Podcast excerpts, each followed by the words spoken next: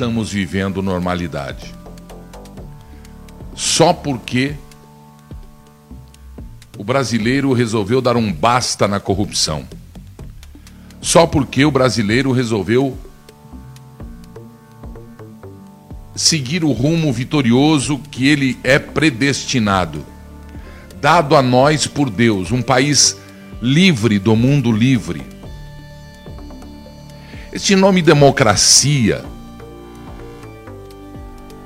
é um nome subjetivo,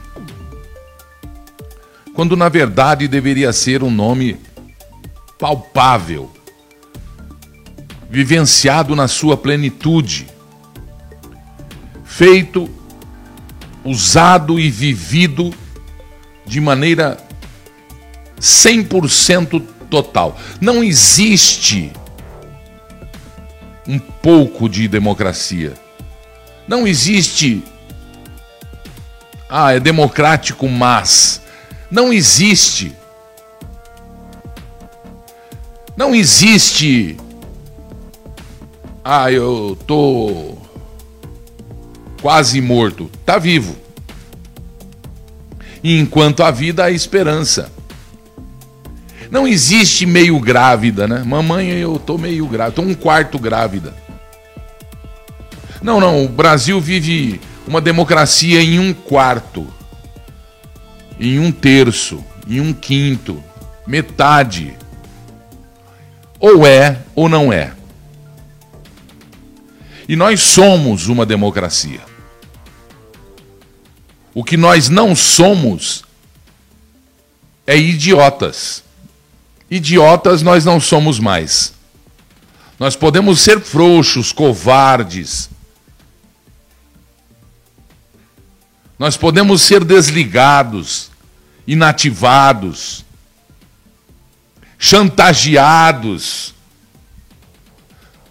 corrompíveis.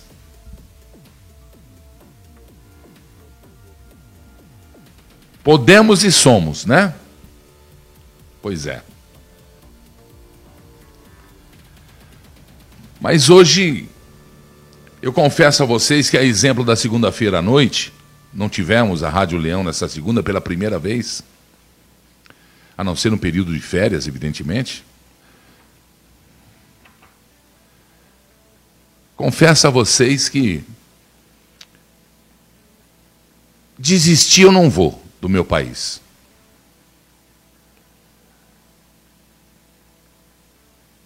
Mas o sacão tá cheio. Eu não aguento mais ver o cidadão mentir, a turma dele, a gangue. Não, não aguento mais. Aliás, veja bem o que eu vou dizer. Ele está na dele. Ele está na dele.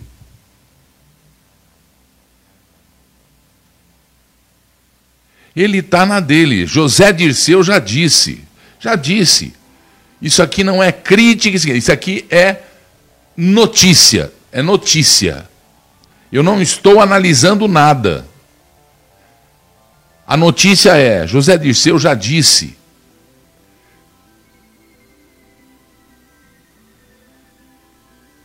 Que eles, os comunistas, a trupe, a gangue, a turma que derrubou o Brasil de uma maneira quase que sem volta.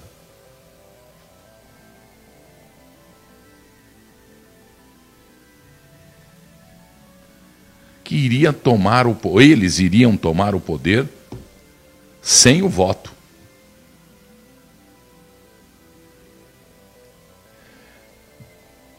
Porque nós não temos um povo. Nós não temos população. Nós temos audiência, nós temos uma plateia. A nossa plateia é de 210 milhões de, de, de, de, de gente, de humanos. Fora os cachorros e gatos. Nós temos uma plateia que senta e assiste. Alguns são devorados lá na frente. E a gente fala: ah, isso nunca vai acontecer comigo, com a minha família. Quando você olha, a fome de quem está no picadeiro, ou a fome de quem está fazendo de você gado, bois, porcos, frangos,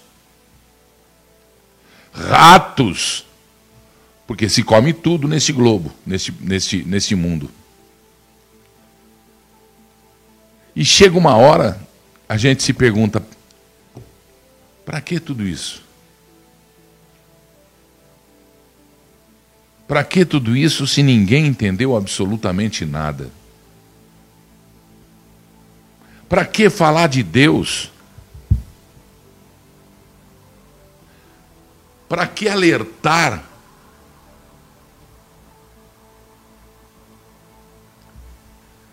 Se eles não querem ouvir, eles estão cegos, mudos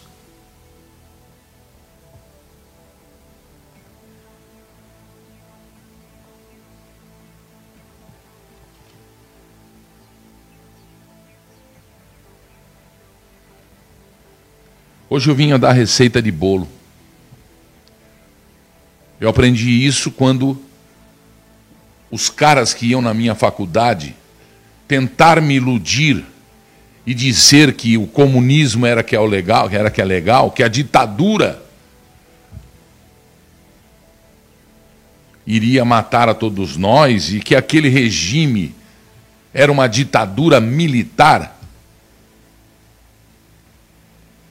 Discurso aprendido em livros da União, antiga União Soviética. Discursos aprendidos em livros que falam de destruição de família, que de uns tempos para cá aumentou exageradamente, absurdamente, a ponto de termos já patrulhamento de todos os os itens possíveis na cartilha comunista.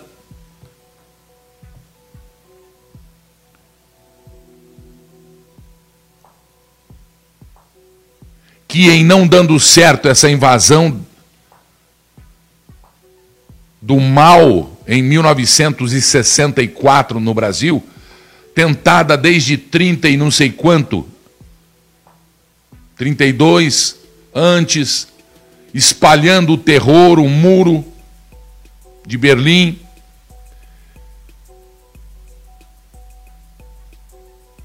Espalhando a ditadura do chamado proletariado na China, na União Soviética, Tchecoslováquia e em países países altos da Europa e até em países baixos. Quando se perdeu na parte norte do Ocidente a possibilidade de se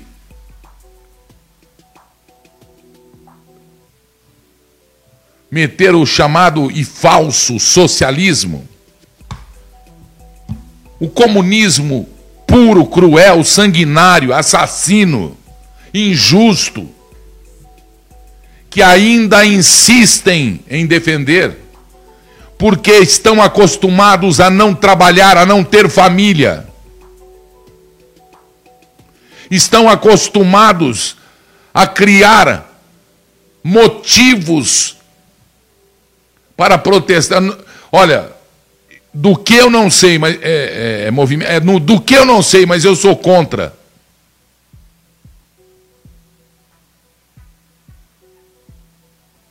Avançam agora pelo mundo ocidental mais uma vez. Eu não sou. Se eu falar que eu sou, o pessoal já começa também a taxar, né? Eu não sou profeta, mas escrevam. O Ocidente já está perdido. De livre alguns países do Oriente. A África rendida à sua pobreza quem tem um pão tem poder. A América Latina sendo assaltada na tentativa de se fazer pelo Foro de São Paulo e agora um outro nome aí, a Ursal.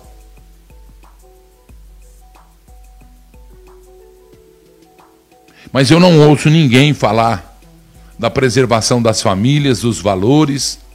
Eu não ouço nem. O que eu ouço é uma população que senta na poltrona que comprou por um ticket caro pra cacete.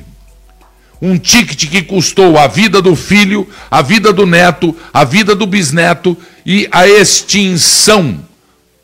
A extinção do que foi ensinado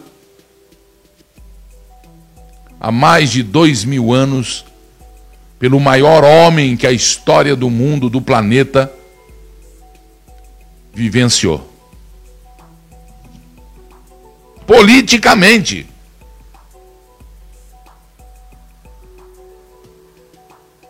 Não estou falando de religião. Jesus Cristo não é religião. Deus, o Jeová, não é religião. E ninguém entende isso. Muito poucos entendem isso. Aliás, são eles que ficarão, são eles que ganharão o prêmio do entendimento.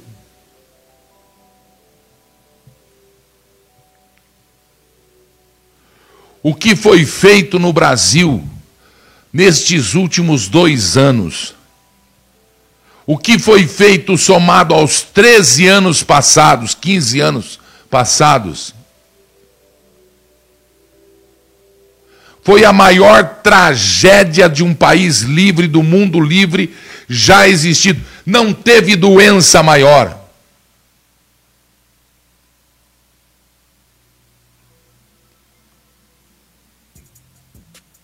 A minha geração foi a última.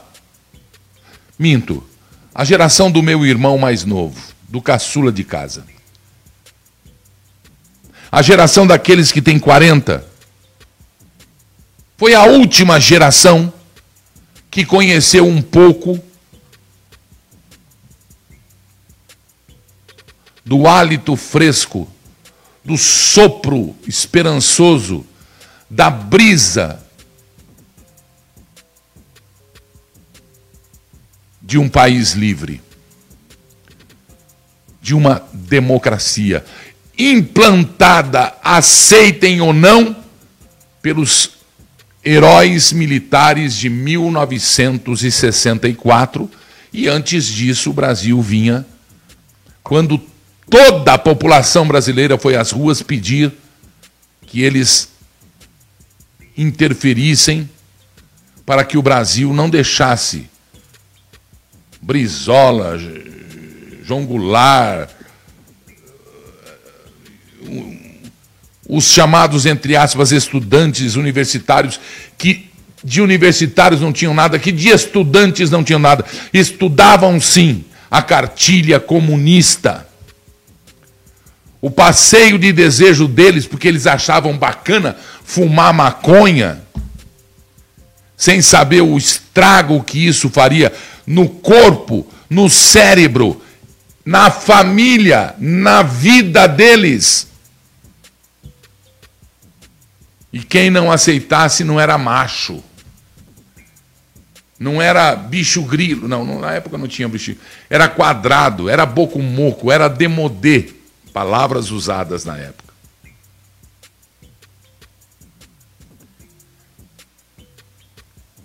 Acordem. Acordem.